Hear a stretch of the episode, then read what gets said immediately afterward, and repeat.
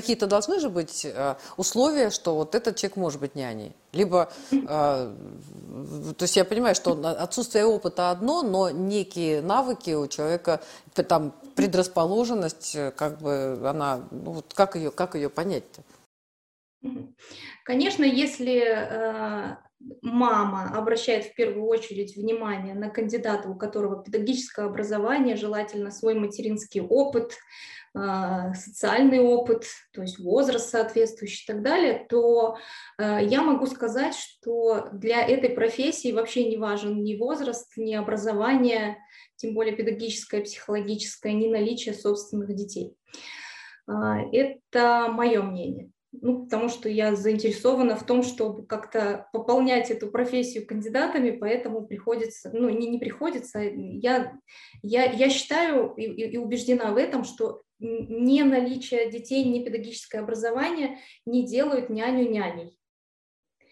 С этого когда-то все и начиналось, действительно. Я работала в школе, значит, я смогу работать с детьми э, в семье. А, там, я обучилась психологии, значит, я смогу работать с детьми. Я своих троих вырастила, почему я не смогу э, вырастить троих? Этого недостаточно для профессии няни.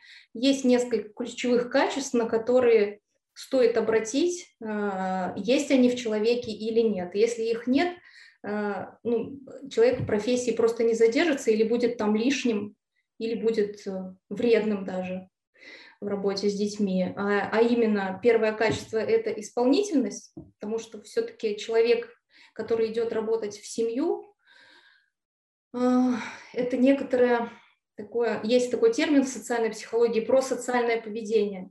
А, то есть человек понимает, что а, ближайшие 3, 4, там, 5 лет он будет находиться в этой семье и заниматься служением, по сути, этой семьи, как бы это, этой семье, как бы это ни звучало.